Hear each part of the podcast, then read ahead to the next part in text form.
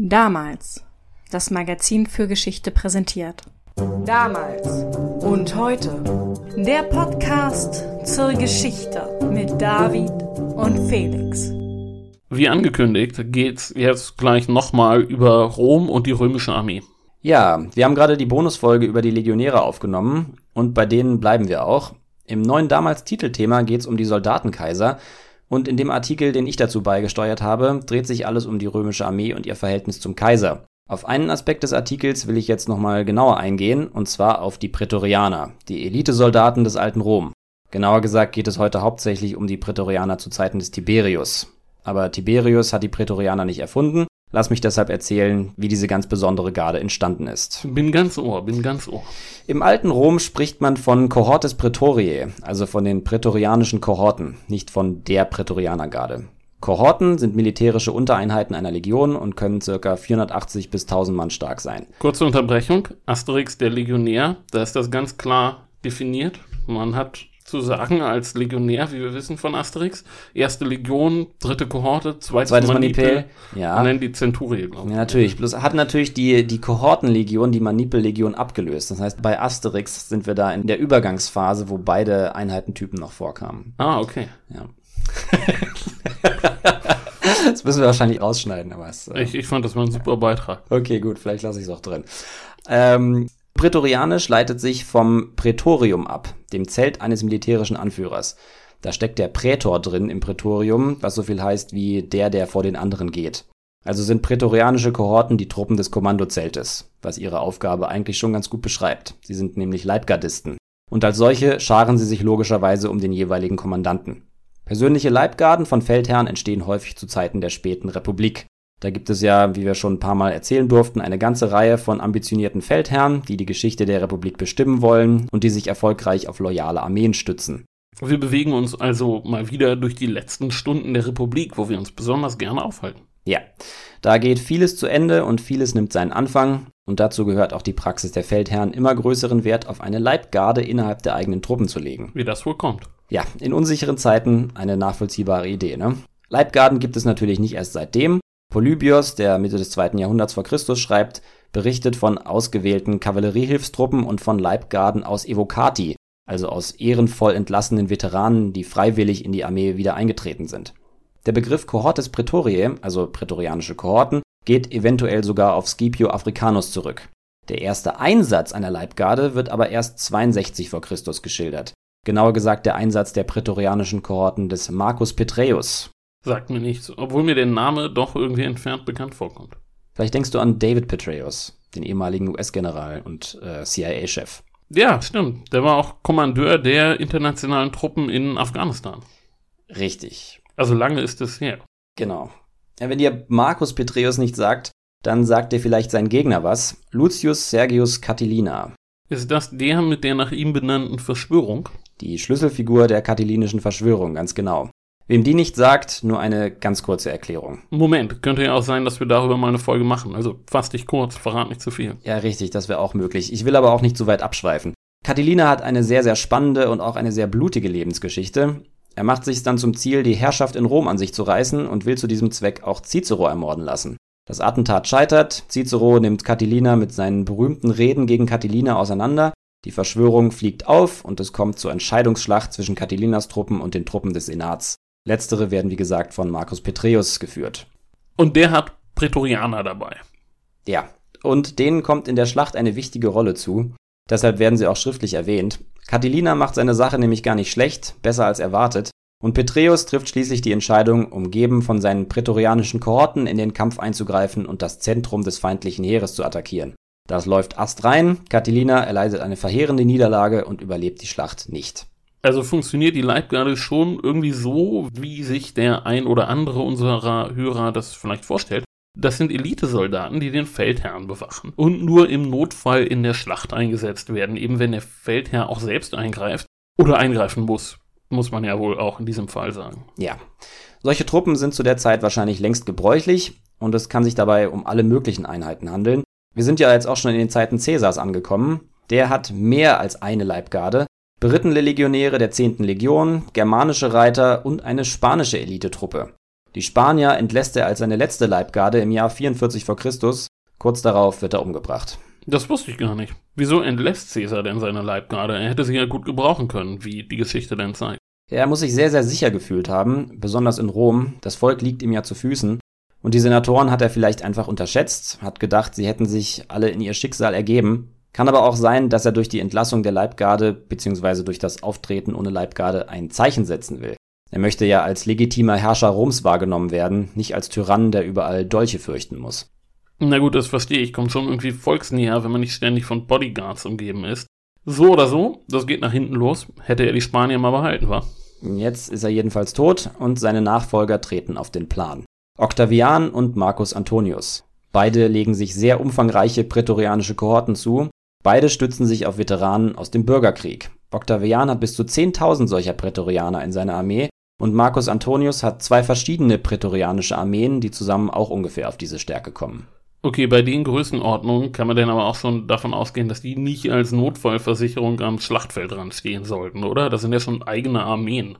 Jein. Natürlich ist das jetzt keine Leibgarde im eigentlichen Sinne mehr, aber sie ohne weiteres in die Schlacht zu schicken geht auch nicht. Und zwar kommen wir damit zu einer Charaktereigenschaft, die die Prätorianer über Jahrhunderte auszeichnen wird. Selbstbewusstsein angesichts der eigenen Stärke. So kommt es, dass Octavian seinen Prätorianern erzählt, dass es jetzt gegen Marcus Antonius gehen soll, und die Antwort ist sinngemäß Moment, nicht so schnell. Die Soldaten sehen sich nämlich in erster Linie als Streiter Caesars. Für Octavian wollen sie kämpfen, weil Caesar ihn als Erben eingesetzt hat, aber Marcus Antonius ist ihr ehemaliger General und gegen den wollen sie eigentlich lieber nicht kämpfen. Also muss Octavian zurückrudern. Er muss seinen Prätorianern versichern, dass sie nur im absoluten Notfall zum Einsatz kommen werden, und um sicherzugehen, dass sie nicht mehr sauer sind, verspricht er ihnen auch noch mehr Geld. Also Bestechung oder eine Gehaltserhöhung oder wie man das jetzt nennen will, das ist ja schon mal gut. Aber ist das denn in der Praxis dabei geblieben, dass sie nur im Notfall eingesetzt wurden? Octavians Prätorianer kommen zum Einsatz gegen Marcus Antonius nicht als Joker, aber trotzdem auf etwas unkonventionelle Art. Es gibt eine Schlacht zwischen den Senatstruppen und Octavians Leuten auf der einen und Marcus Antonius Heer auf der anderen Seite, aber die Prätorianer von Octavian und Marcus Antonius isolieren sich vom Rest der Legionäre und tragen ihre eigene Schlacht aus. Ah, das ist natürlich auch eine Möglichkeit, den eigenen Sonderstatus zu unterstreichen. Gar nicht erst gegen den Pöbel zu kämpfen, sondern nur gegen andere Prätorianer. Ah, für Octavians Prätorianer endet die Schlacht jedenfalls katastrophal. Sie werden vernichtend geschlagen, aber ausschlaggebend ist das letztlich nicht. Insgesamt setzen sich Octavian und der Senat durch. Marcus Antonius unterliegt, der Senat feiert und übergeht Octavian. Das hast du ja schon mal geschildert. Die Vertreter der Republik machen ihren letzten fatalen Fehler und wollen Octavian seine Truppen wegnehmen. Jo, das lässt sich Octavian nicht gefallen. Er verbündet sich mit Marcus Antonius, den er ja eben erst besiegt hat, und gemeinsam mit Lepidus bilden sie das zweite Triumvirat. Die Triumviren ziehen in Rom ein, jeder mit einer Legion, hauptsächlich Prätorianer. Das ist für einen Stadtrömer natürlich der wahr gewordene Albtraum. Soldaten marschieren durch die Stadt. Das versuchte man ja jahrhundertelang zu vermeiden. Ja, und sie marschieren nicht nur. Die Triumviren haben ja gemeinsam eine Abschussliste mit ihren politischen Gegnern erstellt. Und die Prätorianer, die jetzt durch Rom marschieren, sind die Vollstrecker dieser Abschussliste. Sie sind also nicht nur da, um vorzuführen, wer jetzt die Macht hat, sondern auch, um Römer hinzurichten. In den kommenden Konflikten tauchen die prätorianischen Kohorten immer und überall auf werden aber letztlich nicht anders eingesetzt als normale Einheiten. Sie werden besser bezahlt und haben einen höheren Status, sind unterm Strich aber einfach besonders kampferprobte Legionäre. Inwiefern sich diese Truppe in dieser Zeit wirklich als Leibgarde versteht, ist schwer zu sagen. Das zeigt besonders ein Beispiel gut, und zwar maßregelt Octavian einen Legionär, weswegen ist nicht ganz klar, und der verschwindet anschließend, weswegen seine Kameraden denken, Octavian hätte ihn umbringen lassen. Es kommt zu einer Meuterei, bei der die Meuterer wahrscheinlich auch Octavian selbst getötet hätten, wenn der totgeglaubte Legionär nicht plötzlich wieder aufgetaucht wäre. Dass Octavian so schnell in Lebensgefahr gerät, hat eigentlich nur zwei mögliche Erklärungen. Entweder hat er keine Leibgarde dabei, oder prätorianische Kohorten waren selbst Teil der Meuterei. Das würde ja zu dem Selbstbewusstsein passen, das seine Prätorianer schon vor der ersten Auseinandersetzung mit Marc Anton an den Tag gelegt haben. Ja, stimmt. Von einer Leibwache wünscht man sich ja eigentlich absolute Zuverlässigkeit. Das ist in dieser Umbruchszeit noch alles im Fluss. Und ob du es glaubst oder nicht, Octavian macht fast denselben Fehler wie Caesar. Als in Rom wegen Nahrungsmittelknappheit Unruhen ausbrechen, entscheidet Octavian, den wütenden Massen nur mit minimaler Begleitung entgegenzugehen. Das ist natürlich sehr cäsarisch. Da muss man aber auch die Ausstrahlung für haben. Ja, Caesar hätte die Lage vielleicht in den Griff bekommen, aber als Octavian auftaucht, fliegen Steine. Er kommt gerade so mit dem Leben davon. Da hat er also wie Cäsar zu sehr auf seine vermeintliche Unangreifbarkeit vertraut? Ja, scheinbar. Das passiert ihm aber zum letzten Mal. Das zweite Triumvirat geht ja jetzt Stück für Stück in die Brüche. Bald kommt es wieder zur offenen Konfrontation mit Marcus Antonius. Octavian setzt sich durch und wird faktisch Roms Alleinherrscher. Eine seiner ersten Entscheidungen ist es, aus den prätorianischen Kohorten eine feste Institution zu machen. Er setzt diese neu gegründete Elitetruppe aus seinen und Marcus Antonius Veteranen zusammen. Neun prätorianische Kohorten werden aufgestellt, nicht ganz klar, ob eine Kohorte 500 oder 1000 Mann stark war, und die verteilt er über ganz Italien. Noch sind also nicht alle in Rom versammelt, zu dem Schritt kommen wir gleich. Erstmal stehen nur drei Kohorten in der Hauptstadt. Octavian versucht nämlich, nun da er am Ziel ist, den Eindruck einer Militärherrschaft zu vermeiden. Obwohl er die römische Kaiserzeit einleitet, stellt er es gerne so dar, als würde er die alte republikanische Ordnung wiederherstellen. Ja, er ist der Primus inter pares, oder so versteht er sich ja. Das hast du ja schon in der Hadrians-Folge erzählt. Als erster untergleichen steht einem der Hunter-Look natürlich dann auch nicht so zu Gesicht, ne? So ist es. Nichtsdestotrotz sind diese neu aufgestellten Prätorianer ausdrücklich eine Kaisertruppe. Und schon früh wird ihnen eingegeben, dass sie die Besten der Besten sind, die Creme de la Creme der besten Armee der bekannten Welt. Am Anfang sind das alles Veteranen, mit der Zeit ändert sich das natürlich, da kommen dann neue Rekruten im Alter von 18 bis 20 dazu. Man kann sich die Truppe, die Octavian da jetzt aufstellt, also schon gut vorstellen. Da finden sich aus allen Teilen des Reiches die Legenden der unzähligen Bürgerkriegsschlachten unter einem Banner zusammen.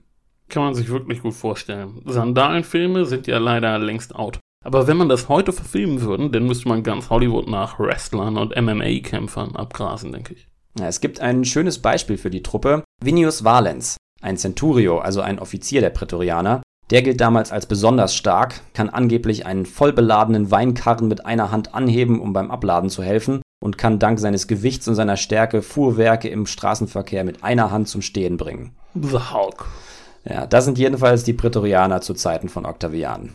Der sich inzwischen Augustus nennt. Genau. Augustus unterstellt sich die Prätorianer erstmal direkt. Aber als er das Gefühl hat, fest genug im Sattel zu sitzen, im Jahr 2 um genau zu sein, delegiert er das Kommando erstmalig an Präfekten aus dem Ritterstand. Angeführt werden die Prätorianer jetzt also von Präfekten, manchmal von zwei, manchmal von einem allein. Der antike Historiker Cassius Dio überliefert, dass Augustus schon sehr früh von einem engen Freund den Rat bekommt, das Kommando über die Prätorianer immer aufzuteilen, aus Sicherheitsgründen. Der Freund ist übrigens Mäzenas, ein einflussreicher Förderer von Künstlern, zu seinem Kreis gehören Horaz, Vergil und Properz. Und Mäzenas ist so wichtig für diese Künstlergeneration, dass sein Name bis heute für Menschen steht, die Künstler finanziell unterstützen. Aus Mäzenas leitet sich nämlich das Wort Mäzen ab. Jedenfalls überliefert Cassius Dio, dass Mäzenas Augustus dringend ans Herz legt, immer zwei Präfekten an die Spitze der Prätorianer zu setzen. Es kann aber sein, dass dieser Appell eine spätere Erfindung Dios ist. Er weiß nämlich schon, was ein einzelner Prätorianer Präfekt anrichten kann. Aber dazu kommen wir gleich. Also war es eventuell von Anfang an so, dass man in dieser Prätorianergarde auch eine potenzielle Bedrohung gesehen hat. Es braucht also zwei Präfekten, die sich gegenseitig ja in Schach halten, damit einer nicht genug Macht an sich ziehen kann. Es werden außerdem die Cohortes Urbanae, also die Stadtkohorten, gegründet. Die sind die Stadtpolizei Roms und sollen möglicherweise auch als Gegengewicht zu den Prätorianern fungieren. Sie rekrutieren sich am Anfang wahrscheinlich auch aus denselben Veteranengruppen wie die Prätorianer. Aber wäre es vor dem Hintergrund für Augustus nicht eigentlich sinnvoller gewesen, das Prätorianerkommando gar nicht erst an irgendwelche Ritter zu delegieren, sondern es einfach bei sich zu behalten? Vielleicht hat Augustus die potenzielle Gefahr der Prätorianer ja doch noch nicht so deutlich gesehen, oder er hatte das Gefühl, sie in Kauf nehmen zu müssen. Es kann aber auch sein, dass er die erste Ernennung eines Prätorianer-Perfekten auch als PR-Aktion nutzt, um von der Konzentration kaiserlicher Macht abzulenken, die ja in Rom noch immer von vielen ungern gesehen wird.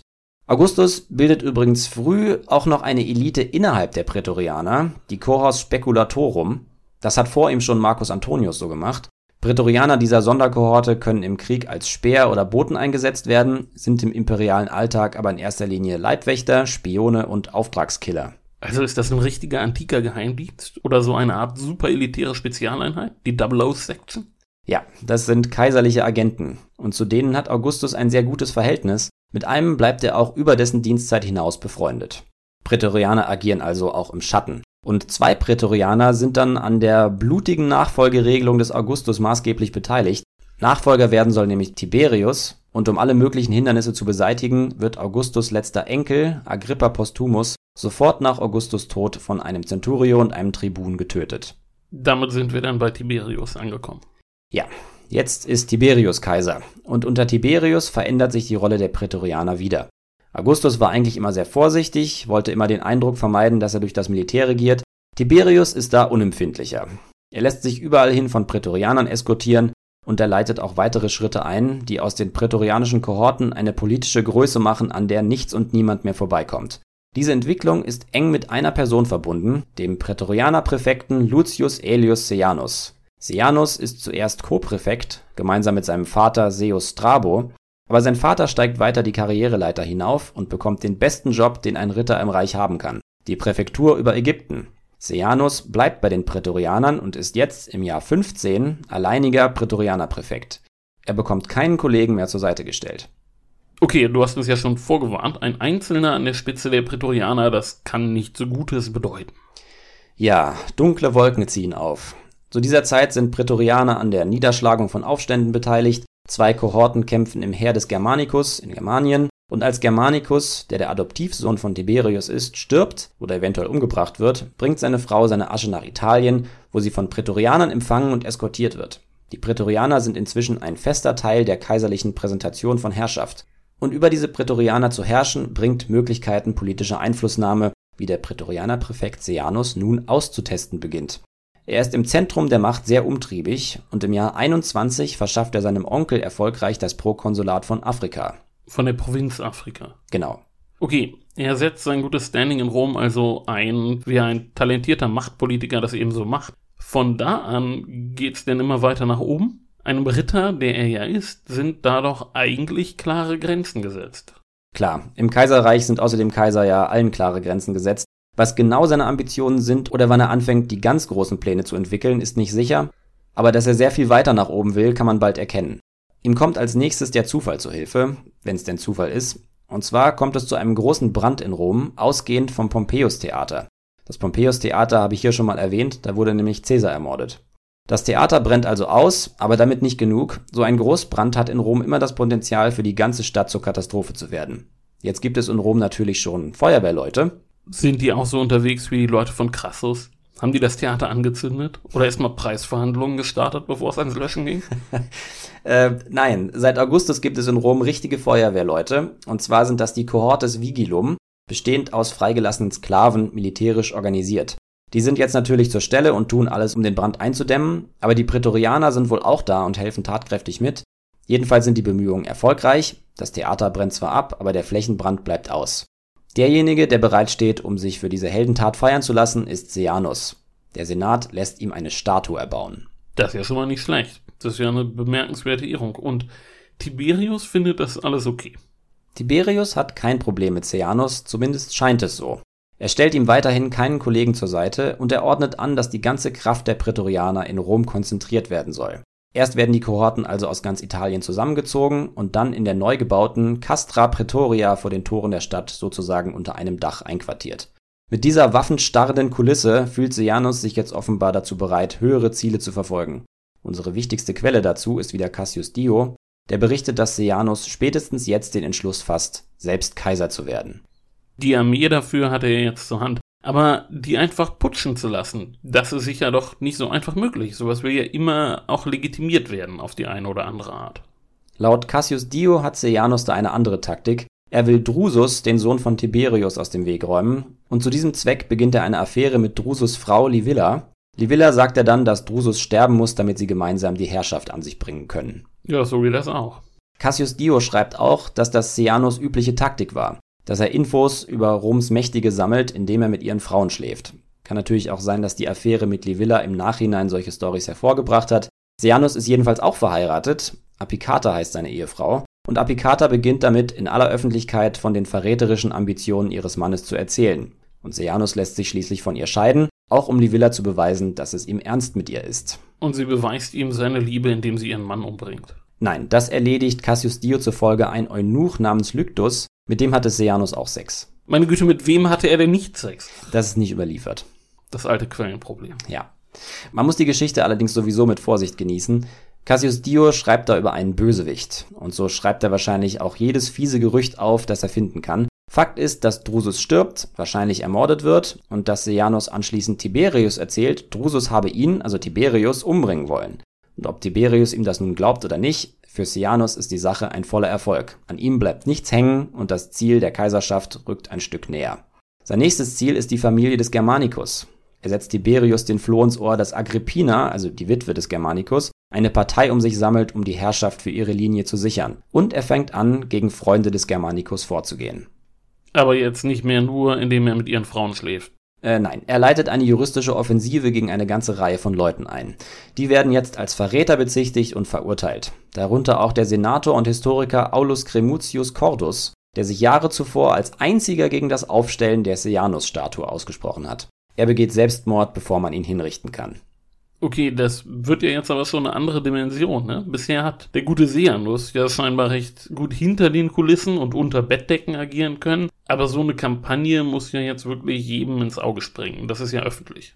Er testet jetzt wirklich seine Macht. Jede Tat ist eine Nummer größer als die vorige und schließlich bittet er Tiberius, Drusus Witwe Livilla heiraten zu dürfen. Hatte er ihr ja auch versprochen. Genau. Und damit wäre er Teil der kaiserlichen Familie mit guten Chancen auf die Kaiserherrschaft. Aber Tiberius lehnt ab.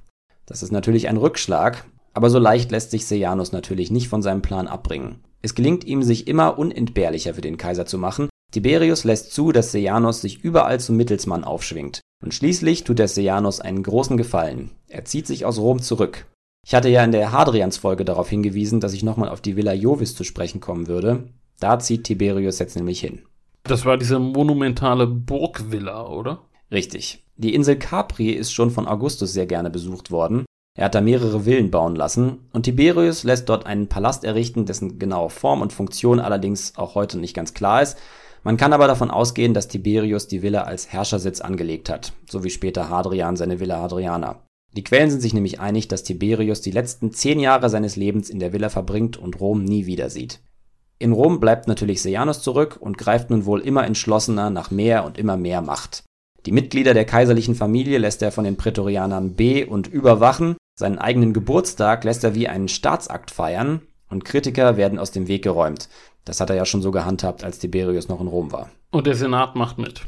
Der Senat spielt mit, ja. Im Jahr 28 wird ein Altar errichtet, der von einer Tiberius-Statue und einer Sejanus-Statue flankiert wird. Und Sejanus-Statuen findet man jetzt auch sonst überall an jeder Ecke. Die römischen Eliten haben verstanden, dass sie sich mit Sejanus gut stellen müssen und ehren ihn, wo sie nur können. Auch deshalb, weil Tiberius scheinbar mit all dem kein Problem hat oder sich Sejanus sogar unterordnet. Tiberius teilt sich das Konsulat mit ihm und schließt ihn sogar in den Kaiserkult mit ein. Vor Sejanus Statuen wird jetzt also auch geopfert. Dazu kommt, dass Sejanus weiter gegen die Familie des verstorbenen Germanicus vorgeht. Agrippina und ihr Sohn Nero werden von ihm ins Exil geschickt. Und dann heiratet Sejanus auch noch Livilla. Das hatte Tiberius ihm ja verboten, das stört ihn jetzt aber nicht mehr. Das ist schon eine irre Eskalation. Da ist er ja eigentlich schon fast am Ziel. Der Umschwung kommt jetzt. Aber es gibt mehrere Erklärungen auf die Frage, warum er kommt. Flavius Josephus zufolge ist es Livillas Mutter Antonia, die Tiberius schließlich die Augen öffnet und ihn gegen Sejanus aufbringt. Cassius Dio schreibt aber, Tiberius hätte längst von Sejanus Plänen gewusst und hätte ihn mit immer größeren Ehrungen nur in Sicherheit wiegen wollen. Was auch immer der Grund ist, Tiberius plant jetzt Sejanus Sturz. Und sein wichtigstes Instrument dabei ist Quintus Nevius Cordus Sutorius Marco. Name schon mal gut. Dem verspricht Tiberius jetzt Sejanus Posten, die Prätorianerpräfektur, und Marco schreitet zur Tat. Er lockt Sejanus unter einem Vorwand in den Senat, der gerade im Apollontempel tagt, und als Sejanus drin ist, zeigt er den Wache stehenden Prätorianern den schriftlichen Befehl von Tiberius, mit dem er, Marco, zum Prätorianerpräfekten ernannt wird. Er ist also ihr neuer Chef und als solcher befiehlt er ihnen, in die Castra Praetoria abzuziehen. Und das klappt. Das klappt. Hat Sejanus es also nicht geschafft, sich der Loyalität seiner Truppe zu versichern, weil er zu sehr damit beschäftigt, unter fremden Bettdecken ein- und auszugehen. Kann gut sein, dass er sie auch militärisch für seine Zwecke hätte einsetzen können, aber sicherlich immer nur unter dem Vorwand, den Kaiser zu schützen. Dem Befehl des Kaisers stellen sich die Prätorianer nicht in den Weg. Diese Zeiten sind noch nicht gekommen. Aber Marco ist sich seiner Sache nicht so sicher, dass er die Prätorianer auch gleich einsetzen würde. Stattdessen schickt er sie, wie gesagt, in die Kaserne. Er vertraut lieber auf eine andere Truppe. Und zwar ist Marco früher Präfekt der Cohortes Vigilum gewesen, also der Feuerwehr, und so hat er sich vorher mit dem amtierenden Präfekt der Vigiles, Grecinius Laco, abgesprochen und die Vigiles marschieren jetzt auf und umstellen den Apollontempel. Das ist ja auch cool, ne? Also die Elitekrieger sind jetzt aus dem Spiel und die ehemaligen Sklaven-Feuerwehrleute umstellen den Senat. Ja, waren vielleicht auch noch immer sauer, dass Sejanus die Lorbeeren für die Brandlöschung eingeheimst hat. Wahrscheinlich. Marco eilt jedenfalls derweil zur Castra Praetoria, um auch da offiziell den Befehl über die Truppe zu übernehmen. Da rächt sich jetzt Sejanus Maßnahme, alle Prätorianer in Rom zu versammeln, so können sie problemlos auf einen Schlag einem neuen Kommandanten unterstellt werden. Okay, die Prätorianer sind in der Kaserne, die Feuerwehrleute umstellen das Gelände und Sejanus ist im Senat. Und was blüht ihm da jetzt? Bis zu diesem Zeitpunkt haben weder er noch die Senatoren etwas von dem Coup mitbekommen. Alle denken, dass Sejanus weitere Ehren zugesprochen bekommen soll. Zu diesem Zweck wird eine kaiserliche Erklärung verlesen. Aber Satz für Satz wird allen klar, dass der Kaiser Sejanus diesmal nicht mit Lob überschüttet, sondern ihn auseinandernimmt. Die Sejanus-Vasallen im Senat merken jetzt, dass sich der Wind gedreht hat und kräftig aus der Gegenrichtung bläst. Keiner verteidigt ihn und mit handgreiflicher Hilfe einiger Senatoren wird er abgeführt. Jetzt geht es ihm also an den Kragen. Lässt Tiberius ihn strangulieren oder welcher Tod ereilt ihn? Weil umgebracht wird er doch sicher nicht. Ja, sicher. Er wird hingerichtet und seine Leiche wird die Stufen der gemonischen Treppe am Forum hinuntergeworfen. Also vor den Augen der ganzen Stadt. Danach erleiden seine Kinder dasselbe Schicksal. Seine Tochter wird vorher wohl auch noch vergewaltigt. Getötet werden außerdem in der ganzen Stadt Leute, die mit Sejanus in Verbindung gebracht werden. Verwandte und Verbündete von Sejanus werden aufgespürt und ermordet. Auch sein Onkel, dem er die Provinz Afrika verschafft hat. Sejanus Frau Livilla wird entweder von Tiberius getötet oder von ihrer Mutter Antonia und seine Ex-Frau Apicata begeht Selbstmord. Das ist ein brutales Finale. Und die Prätorianer, die halten sich jetzt weiter aus allem raus. Die lassen sich alle widerstandslos Marco unterstellen. Außerdem ist Tiberius klug genug, sich gut um die Prätorianer zu kümmern. Er lässt lieber Silber springen, als sich mit ihnen anzulegen. Und auch das wird ein wiederkehrendes Motiv in der Beziehung zwischen römischen Kaisern und Prätorianergarde, Sejanus trifft jetzt auch noch die sogenannte Abolitio nominis, also die Auslöschung des Namens. Das heißt, die Statuen werden zerstört und Inschriften unkenntlich gemacht. Damnatio memoriae, wir sprachen schon drüber. Genau, so wurde man in der Antike gecancelt. Die Geschichte hat es übrigens auch auf die Fernsehbildschirme geschafft. In den 70ern hat die BBC eine Fernsehserie mit dem Titel I Claudius produziert, zu Deutsch, für die damaligen Verhältnisse fast verblüffend nah am Original, Ich Claudius, Kaiser und Gott. Und da geht es auch um die Sejanus-Geschichte. Sejanus wird von keinem geringeren als Sir Patrick Stewart gespielt. Damals noch mit Haaren. Ja, allein um das zu sehen, würde ich die ja mir mal angucken. Ja, oder? Es war ziemlich genau elf Jahre vor Star Trek Next Generation. Aber zurück zu den Prätorianern. Die Zahl der Elitesoldaten ändert sich mit der Zeit, ihre genaue Organisation tut es wahrscheinlich auch. Seit Caesar und Augustus Veteranen zu alt für die Armee geworden sind, besteht die Garde nur noch aus Italikern. Aus welchen sozialen Schichten sich die Prätorianer aber in den nächsten Generationen rekrutieren, weiß man nicht genau. Deutlich später, unter Kaiser Septimus Severus, werden dann wieder hervorragende Soldaten aus allen Legionen unter dem Dach der Castra Praetoria versammelt. Solange die Prätorianer existieren, ist es unbedingt notwendig, sich ihrer Loyalität zu versichern. Mit Lob und natürlich mit Geld. Wird denn von nun an Sorge getragen, dass auch immer zwei Präfekten das Kommando der Prätorianer übernehmen? Nein, das variiert. Die Prätorianerpräfektur wird sogar immer wichtiger. Als politisches Amt hat sie bald eine deutlich größere Bedeutung als als militärisches. In oder an der Castra Praetoria entsteht auch keine Residenz für einen Präfekten. Daraus kann man nur schließen, dass der Präfekt nicht vor der Stadt mit seinen Soldaten, sondern im römischen Machtzentrum residiert hat. Wie das Werkzeug Prätorianergarde eingesetzt wird, entscheidet sich also auf dem Palatin. Die Prätorianerpräfektur wird dabei so wichtig, dass sie sogar die Abschaffung der Garde überlebt. Da braucht denn der Prätorianerpräfekt gar keine Prätorianer mehr. So ist es. Aber bis es soweit ist, macht die Garde noch sehr häufig von sich reden. Sie schlagen Rebellionen nieder, sie sorgen für die öffentliche Ordnung, beziehungsweise sie schüchtern die Leute ein und sie stützen und stürzen Kaiser. Sind spätere Prätorianerpräfekten da also erfolgreicher als Sejanus? Tja, die Prätorianer sind natürlich darauf angewiesen, dass es einen Kaiser gibt. Das Kaisertum ist ihre Existenzberechtigung. Aber sie stellen fest, dass man den Kaiser durchaus auch auswechseln kann, wenn einem der Regierende nicht in den Kram passt. Ein fähiger Kaiser kann die Prätorianer als kraftvolle Waffe einsetzen, aber ein strauchelnder Kaiser kann schon fast davon ausgehen, dass die Prätorianer sich frühzeitig um seine Nachfolge kümmern werden. Nach dem Mord an Caligula setzt die Garde Claudius auf den Thron, und unter ihrem Präfekten Tigellinus sind die Prätorianer dann lange Neros Vollstrecker, lassen Nero aber schließlich fallen und besiegeln damit sein Ende. Im Bürgerkrieg, der auf Neros Tod folgt, spielen die Prätorianer dann eine zentrale Rolle bei den Kämpfen der Prätendenten. Da haben sie sich ja jetzt als eingefleischte Königsmacher etabliert. Wenn man mal angefangen hat, kann man nicht mehr aufhören. Aber ihre Fähigkeit, die Initiative zu übernehmen, hängt eben wie gesagt auch mit dem jeweiligen Kaiser zusammen. Wenn der Kaiser die Macht fest in Händen hat und auch die Nachfolge gut geregelt ist, kommen die Prätorianer nicht zum Zug. So ist es dann auch, nachdem Vespasian als Sieger aus dem Bürgerkrieg hervorgegangen ist. Von 98 bis 180 ist es deutlich ruhiger um die Prätorianer. Das ist eine lange Mittagspause. Ja, über 80 Jahre. Und dann passiert wieder was. Und die Garde misst wieder mit. Ja, und zwar stirbt Mark Aurel.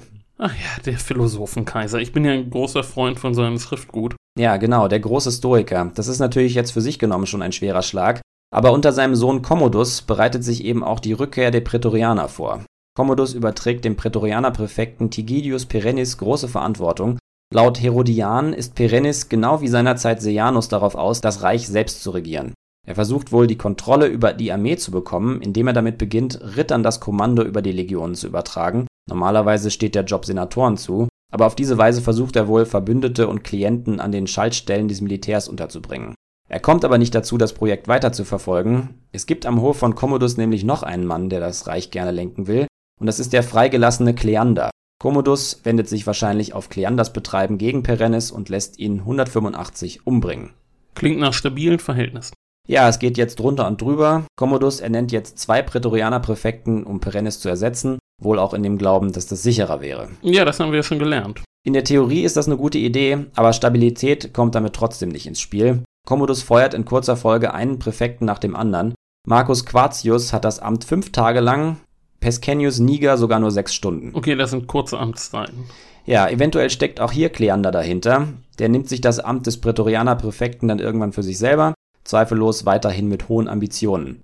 Aber auch für ihn endet die Sache schließlich schlecht. Er wird genauso getötet wie seine Nachfolger und die Nachfolger seiner Nachfolger.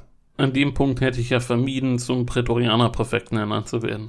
Commodus macht das aber auch nicht mehr lange. Er wird 192 ermordet. Kaiser Pertinax tritt seine Nachfolge an und jetzt treten die Prätorianer so deutlich als Königsmacher auf den Plan wie noch nie. Sie bringen Pertinax nach nur 87-tägiger Herrschaft um und vergeben die Kaiserwürde an den Meistbietenden. So wird Didius Julianus Kaiser.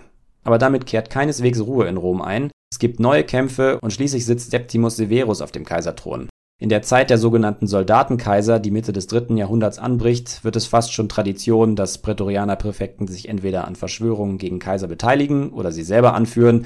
Sie stürzen Kaiser, ersetzen Kaiser oder setzen sich gleich selbst auf den Thron. Wenn das Augustus gewusst hätte. Also sind die Prätorianer zwei Jahrhunderte nach dem Beginn des Kaiserreichs völlig außer Kontrolle geraten.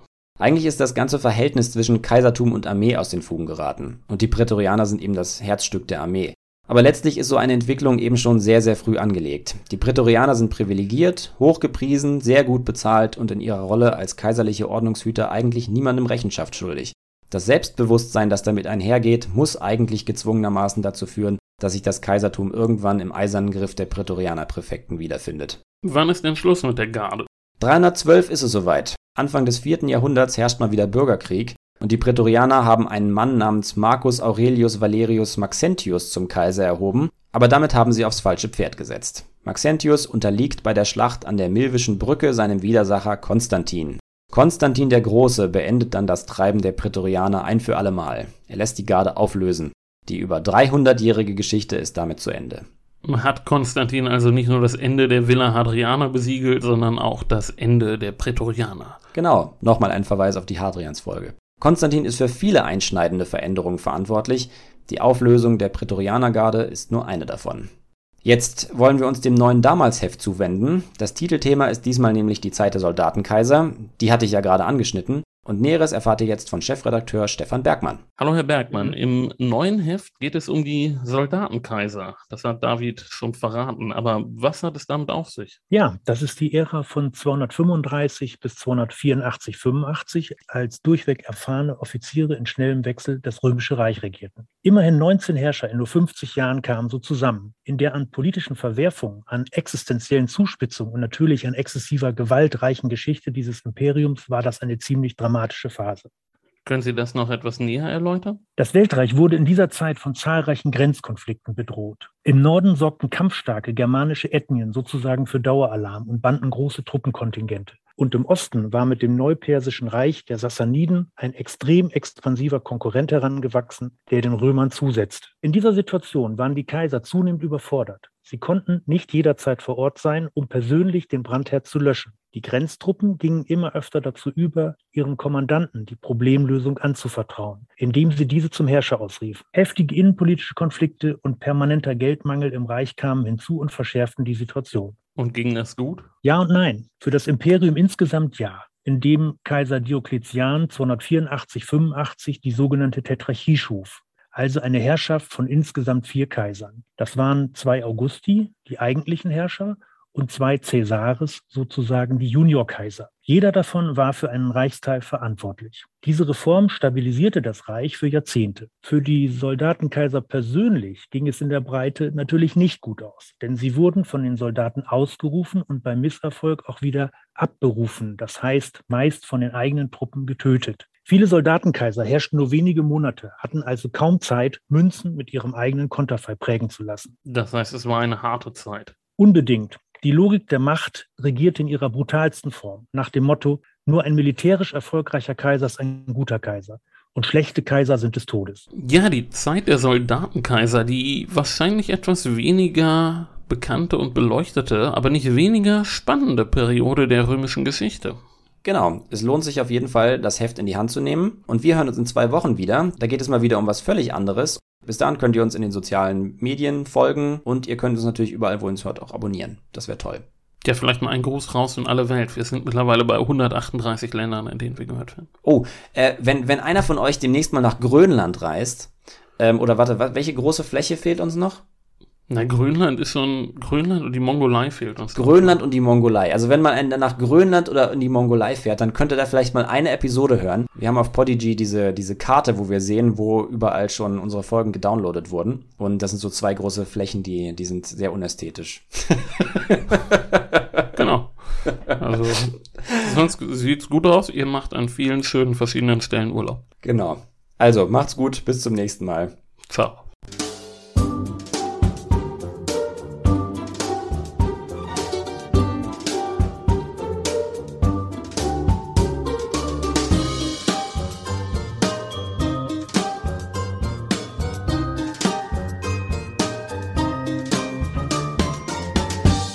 Muss mal sagen, Cicero war auch schon echt eine Nervensäge. Ne? du hättest auch zum Gladius gegriffen, ja? Boah. ja, oder Stinkerer. Naja, okay.